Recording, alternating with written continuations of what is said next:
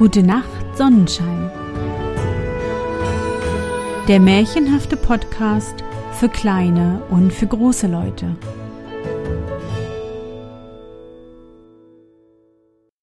Hallo, mein Sonnenschein. Wie war dein Tag heute? Was hast du heute Schönes erlebt? Mein Name ist Anne und ich begrüße dich zur zweiten Ostersonderfolge 2021 meines Märchenpodcasts. Niesend ist der kleine Jakob aus seinem Traum erwacht. Doch was war das für ein sonderbarer Traum? Er ein kleines Eichhörnchen in den Diensten der alten Frau, das kann er doch nur geträumt haben, oder? Lass uns hören, wie es mit ihm weitergeht. Bist du bereit? Dann kuschle dich fest in deine Bettdecke, nimm dein Lieblingskuscheltier in den Arm, und wenn du magst, schließe die Augen und folge mir ins Märchenland. Da lag er auf dem Sofa des alten Weibes und blickte verwundert umher. Nein, wie man aber so lebhaft träumen kann, sprach er zu sich. Hätte ich jetzt doch schwören wollen, dass ich ein schnödes Eichhörnchen, ein Kamerad von Meerschweinen und anderem Ungeziefer, dabei aber ein großer Koch geworden sei. Wie wird die Mutter lachen, wenn ich ihr alles erzähle? Aber wird sie nicht auch schimpfen, dass ich in einem fremden Haus einschlafe, statt ihr zu helfen auf dem Markte? Ja, mit diesen Gedanken raffte er sich auf, um hinwegzugehen, doch waren seine Glieder vom Schlafe ganz steif besonders sein Nacken, denn er konnte den Kopf nicht recht hin und her bewegen. Er musste auch selbst über sich lächeln, dass er so schlaftrunken war, denn alle Augenblicke, ehe er sich's versah, stieß er mit der Nase an einen Schrank oder an die Wand oder schlug sie, wenn er sich schnell umwandte, an einen Türpfosten.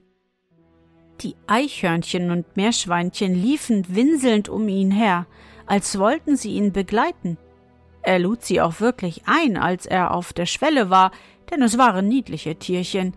Aber sie fuhren auf ihren Nussschalen schnell ins Haus zurück, und er hörte sie nur noch in der Ferne heulen. Ja, es war ein ziemlich entlegener Teil der Stadt, wohin die Alte ihn geführt hatte, und er konnte kaum aus den engen Gassen herausfinden. Auch war dort ein großes Gedränge, denn es musste sich, wie ihm dünkte, gerade in der Nähe einen Zwerg sehen lassen. Überall hörte er rufen. Ei, seht den hässlichen Zwerg.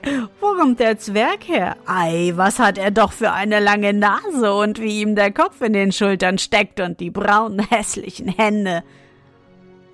Zu einer anderen Zeit wäre er wohl auch nachgelaufen, denn er sah für sein Leben gern Riesen oder Zwerge oder seltsam fremde Trachten, aber er musste sich sputen, um zur Mutter zurückzukommen. Oh, es war ihm ganz ängstlich zumute, als er auf den Markt kam. Die Mutter saß noch da und hatte noch ziemlich viele Früchte im Korb. Lange konnte er also nicht geschlafen haben, aber doch kam es ihm von weitem schon vor, als sei sie sehr traurig denn sie rief die Vorübergehenden nicht an einzukaufen, sondern hatte den Kopf in die Hand gestützt, und als er näher kam, glaubte er auch, sie sei bleicher als sonst. Er zauderte, was er tun sollte. Endlich fasste er sich ein Herz, schlich sich hinter sie, legte vertraut seine Hand auf ihren Arm und sprach Mütterchen, was fehlt dir, bist du böse auf mich? Die Frau wandte sich um nach ihm, fuhr aber mit einem Schrei des Entsetzens zurück. Was willst du von mir, hässlicher Zwerg? rief sie. Fort, fort, ich kann dergleichen Possenspieler nicht leiden. Aber Mutter, was hast du denn? fragte Jakob ganz erschrocken. Dir ist gewiss nicht wohl, warum willst du denn deinen Sohn von dir jagen? Ich hab dir schon gesagt, geh deines Weges, entgegnete Frau Hanne zürnend. Bei mir verdienst du kein Geld durch deine Gaukelei, hässliche Missgeburt. Wahrhaftig, Gott hat ihr das Licht des Verstandes geraubt. sprach der Kleine bekümmert zu sich. Was fange ich nur an, um sie nach Hause zu bringen? Lieb Mütterchen, so sei doch nur vernünftig, sieh mich doch nur recht an, ich bin dein Sohn, dein Jakob. Nein, jetzt wird mir der Spaß so unverschämt, rief Hanne ihrer Nachbarin zu. Seht nur den hässlichen Zwerg da. Da steht er und vertreibt mir gewiss alle Käufer, und mit meinem Unglück wagt er zu spotten. Sprich zu mir, ich bin dein Sohn, dein Jakob, der Unverschämte.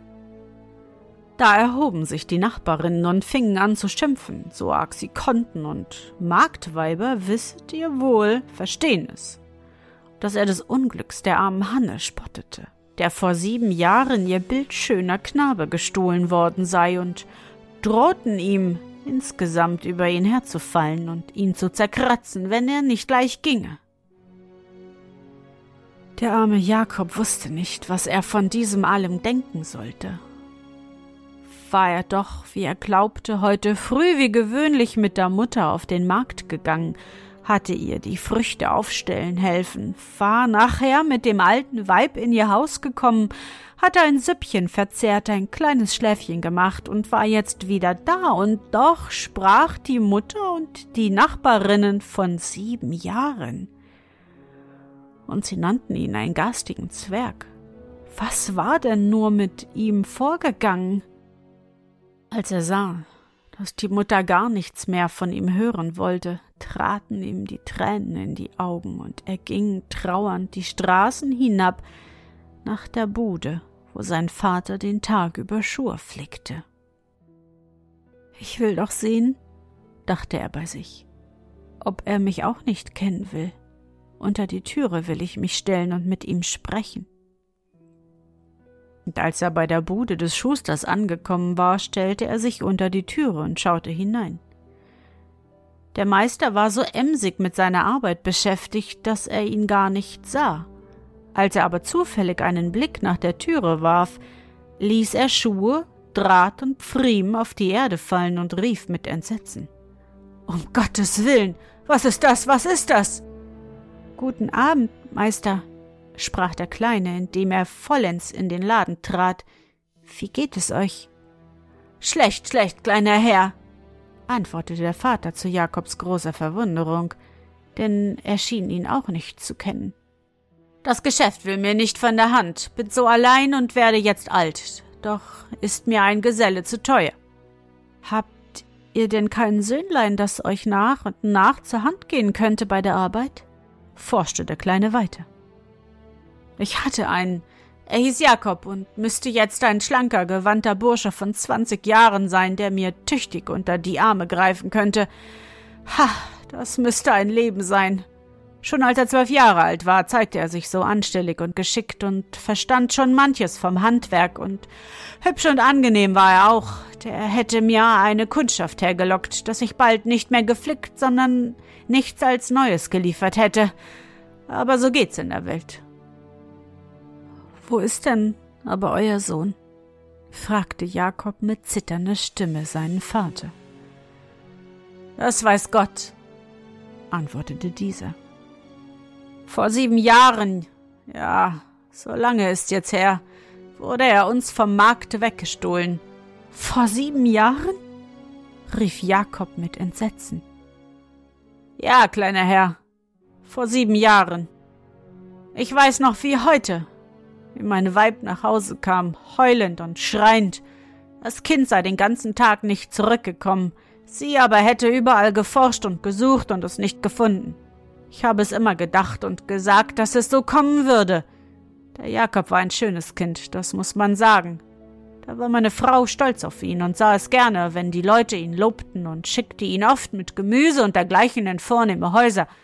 Es war schon recht, er wurde allemal reichlich beschenkt, aber sagte ich, gib acht, die Stadt ist groß, viele schlechte Leute wohnen da, gib mir auf den Jakob acht, und so war es, wie ich sagte. Kommt einmal ein altes, hässliches Weib auf den Markt, feilscht um Früchte und Gemüse und kauft am Ende so viel, dass sie es selbst nicht tragen kann. Mein Weib, die mitleidige Seele, gab ihr den Jungen mit und hat ihn zur Stunde nicht mehr gesehen. Und das ist jetzt sieben Jahre her, sagte ihr? Sieben Jahre wird's im Frühling. Wir ließen ihn ausrufen, wir gingen von Haus zu Haus und fragten. Manche hatten den hübschen Jungen gekannt und liebgewonnen und suchten jetzt mit uns, alles vergeblich. Auch die Frau, welche das Gemüse gekauft hatte, wollte niemand kennen, aber ein steinaltes Weib, die schon neunzig Jahre gelebt hatte, sagte, es könne wohl die böse Fee Krotterweiß gewesen sein, die alle fünfzig Jahre einmal in die Stadt kommt, um sich allerlei einzukaufen. Ja, so sprach Jakobs Vater und klopfte dabei seine Schuhe weitlich und zog den Draht mit beiden Fäusten weit hinaus. Dem Kleinen aber wurde es nach und nach klar, was mit ihm vorgegangen, dass er nämlich nicht geträumt, sondern dass er sieben Jahre bei der bösen Fee als Eichhörnchen gedient habe. Zorn und Gram erfüllten sein Herz so sehr, dass es beinahe zerspringen wollte. Sieben Jahre seiner Jugend hatte ihm die Alte gestohlen, und was hatte er als Ersatz dafür?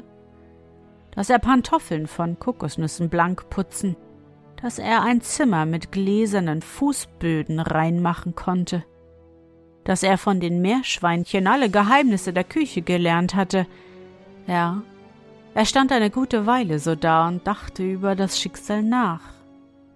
Da fragte ihn endlich sein Vater. Ist euch vielleicht etwas von meiner Arbeit gefällig, junger Herr? Etwa ein paar neue Pantoffeln, oder? Er setzte lächelnd hinzu. Vielleicht ein Futteral für eure Nase? Was wollt ihr nur mit meiner Nase? fragte Jakob. Warum sollte ich denn ein Futteral dazu brauchen? Nun, entgegnete der Schuster. Jeder nach seinem Geschmack, aber das muss ich euch sagen. Hätte ich diese schreckliche Nase ein Futteral, ließe ich mir darüber machen von rosafarbigem Glanzleder. Schaut, da habe ich ein schönes Stückchen zur Hand. Freilich würde man eine Elle wenigstens dazu brauchen. Aber wie gut wäret ihr verwahrt, kleiner Herr. So, weiß ich gewiss, stoßt ihr euch an jedem Türpfosten, an jedem Wagen, dem ihr ausweichen wollet. Der Kleine stand stumm vor Schrecken. Er betastete seine Nase. Sie war dick und wohl zwei Hände lang. So hatte also die Alte auch seine Gestalt verwandelt. Darum erkannte ihn also die Mutter nicht. Darum schalt man ihn einen hässlichen Zwerg. Meister, sprach er halb weinend zu dem Schuster, habt ihr keinen Spiegel bei der Hand, worin ich mich beschauen könnte? Junger Herr, erwiderte der Vater im Ernst. Ihr habt nicht gerade eine Gestalt empfangen, die euch eitel machen könnte, und ihr habt nicht Ursache, alle Stunden in den Spiegel zu gucken. Gewöhnt es euch ab. Es ist besonders bei euch eine lächerliche Gewohnheit. Ach, so lasst mich doch in den Spiegel schauen, rief der Kleine. Gewiss, es ist nicht aus Eitelkeit.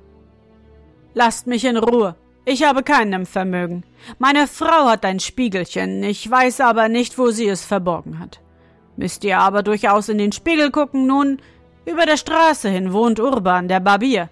Der hat einen Spiegel, zweimal so groß als euer Kopf. Guckt dort hinein und indessen guten Morgen. Mit diesen Worten schob ihn der Vater ganz gelinde zur Bude hinaus, schloss die Türe hinter ihm zu und setzte sich wieder zur Arbeit. Der Kleine aber ging sehr niedergeschlagen über die Straße zu Urban, dem Barbier, den er noch aus früheren Zeiten wohl kannte. Guten Morgen, Urban, sprach er zu ihm. Ich komme euch, um eine Gefälligkeit zu bitten. Seid so gut und lasst mich ein wenig in euren Spiegel schauen. Mit Vergnügen, dort steht er, rief der Barbier lachend, und seine Kunden, denen er den Bart scheren sollte, lachten weidlich mit ihm. Ihr seid ein hübsches Bürschchen, schlank und fein, ein Hälschen wie ein Schwan, Händchen wie eine Königin und ein Stumpfnäschen. Man könnte es nicht schöner sehen. Ein wenig eitel seid ihr darauf, das ist wahr, aber beschaut euch immer. Man soll nicht von mir sagen, ich habe euch aus Neid nicht in meinen Spiegel schauen lassen. so sprach der Barbier, und wieherndes Gelächter fällte die Baderstube. Der Kleine aber war indes vor den Spiegel getreten und hatte sich beschaut. Tränen traten ihm in die Augen. Ja, so konntest du freilich deinen Jakob nicht wiedererkennen, liebe Mutter, sprach er zu sich. So war er nicht anzuschauen in den Tagen der Freude, wo du gerne mit ihm prangest vor den Leuten. Seine Augen waren klein geworden wie die der Schweine. Seine Nase war ungeheuer und hing über Mund und Kinn herunter. Der Hals schien gänzlich weggenommen worden zu sein, denn sein Kopf stak tief in den Schultern, und nur unter größten Schmerzen konnte er ihn nach rechts oder links bewegen. Sein Körper war noch so groß als vor sieben Jahren, da er zwölf Jahre alt war. Aber wenn andere vom zwölften bis ins zwanzigste in die Höhe wachsen, so wuchs er in die Breite. Der Rücken und die Brust waren weit ausgebogen und waren anzusehen wie ein kleiner, aber sehr dick gefällter Sack. Dieser dicke Oberleib saß auf kleinen, schwachen Beinchen, die dieser Last nicht gewachsen schienen. Aber umso größer waren die Arme, die ihm am Leib herabhingen. Sie hatten die Größe wie die eines wohlgewachsenen Mannes. Seine Hände waren grob und braungelb, seine Finger lang und spinnenartig, und wenn er sie recht ausstreckte, konnte er damit auf den Boden reichen, ohne dass er sich bückte. Ja, so sah er aus, der kleine Jakob. Zum missgestalteten Zwerg war er geworden. Jetzt gedachte er auch jenes Morgens, an welchem das alte Weib an die Körbe seiner Mutter getreten war. Alles, was er damals an ihr getadelt hatte, die lange Nase, die hässlichen Finger, alles hatte sie ihm angetan, und nur den langen, zitternden Hals hatte sie gänzlich weggelassen. Nun habt ihr euch jetzt genug beschaut, mein Prinz, sagte der Barbier, indem er zu ihm trat und ihn lachend betrachtete. Wahrlich, wenn man sich dergleichen träumen lassen wollte, so komisch könnte es einem im Traume nicht vorkommen. Doch will ich euch einen Vorschlag machen, kleiner Mann. Mein Barbierzimmer ist zwar sehr besucht, doch seit neuerer Zeit nicht so, wie ich es wünsche. Das kommt daher, weil mein Nachbar, der Barbier Schaum, irgendwo einen Riesen aufgefunden hat, der ihm die Kunden ins Haus lockt. Nun, ein Riese zu werden, ist gerade keine Kunst, aber so ein Männchen, wie ihr es seid, ja, das ist schon ein anderes Ding. Tretet bei mir in Dienste, kleiner Mann, ihr sollt Wohnung, Essen, Trinken, Kleider, alles sollt ihr haben. Dafür stellt ihr euch morgens unter meine Türe und ladet die Leute ein, hereinzukommen. Ihr schlagt den Seifenschaum, reicht den Kunden das Handtuch und seid versichert, wir stehen uns beide gut dabei. Ich bekomme mehr Kunden als jener mit dem Riesen und jeder gibt euch gerne noch ein Trinkgeld. Der Kleine war in seinem Inneren empört über den Vorschlag, als Lockvogel für einen Barbier zu dienen. Aber musste er sich denn diesen Schimpf geduldig gefallen lassen? Er sagte dem Barbier daher ganz ruhig, dass er nicht Zeit habe zu dergleichen Diensten und ging weiter. Hatte das böse alte Weib seine Gestalt unterdrückt, so hatte sie doch seinen Geist nichts anhaben können, das fühlte er wohl, denn er dachte und fühlte nicht mehr wie vor sieben Jahren. Nein, er glaubte in diesem Zeitraum weiser, verständiger geworden zu sein.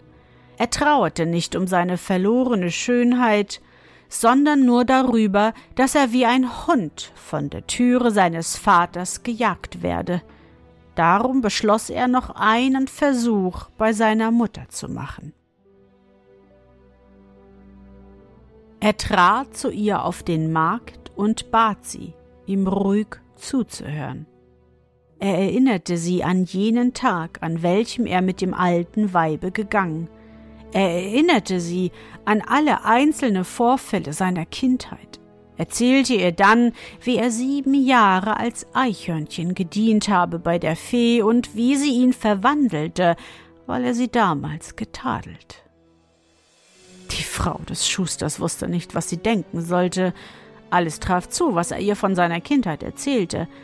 Aber wenn er davon sprach, dass er sieben Jahre lang ein Eichhörnchen gewesen sei, da sprach sie. Es ist unmöglich und es gibt keine Feen.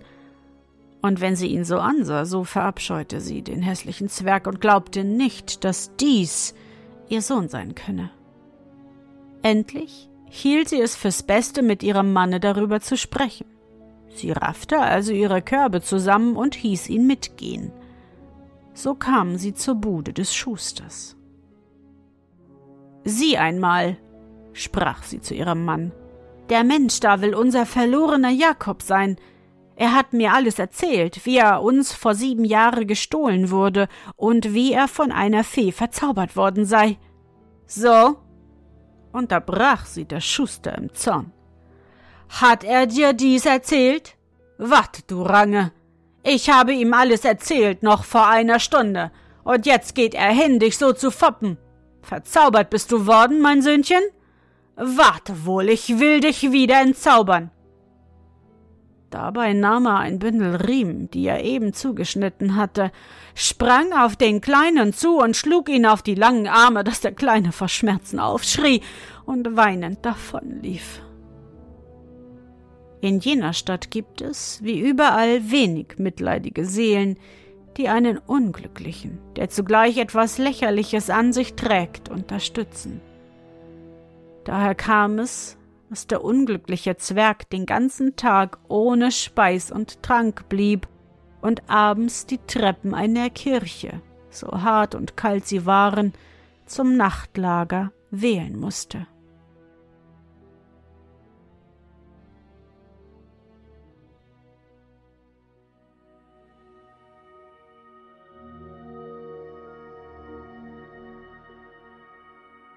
Na, Sonnenschein, bist du noch wach? Dies war der zweite Teil des Märchens Zwergnase von Wilhelm Hauff. Oh, ich bin so wütend. Da hat sich Urban der Barbier doch lustig über das Aussehen vom Jakob gemacht. Er kann doch nichts dafür, das war doch das Werk von der bösen Fee Kräuterweiß. Unerhört. Menschen, die anders aussehen, ob Riese oder ob Zwerg, darf man nicht verspotten. Das ist einfach falsch. Wie ruhig und erwachsen Jakob reagiert hat. Ich hätte Urban was erzählt und mit ihm geschimpft. Doch in solchen Momenten ist es oft besser, ruhig und höflich zu bleiben. Was soll Jakob nun tun? Wie geht es weiter mit ihm? Das erfahren wir schon morgen. Ich hoffe, dir hat unsere gemeinsame Reise heute gefallen. Für mich war es wieder wunderbar und ich danke dir, dass du mich begleitet hast. Und bevor du nun die Augen schließt und in dein Traumland reist, möchte ich mit dir nochmal an dein schönstes Erlebnis heute denken. Was war es?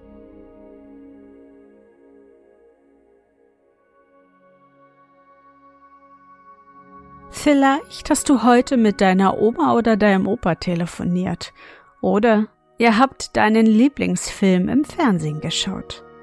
Versuche dich an dein schönstes Erlebnis heute zu erinnern.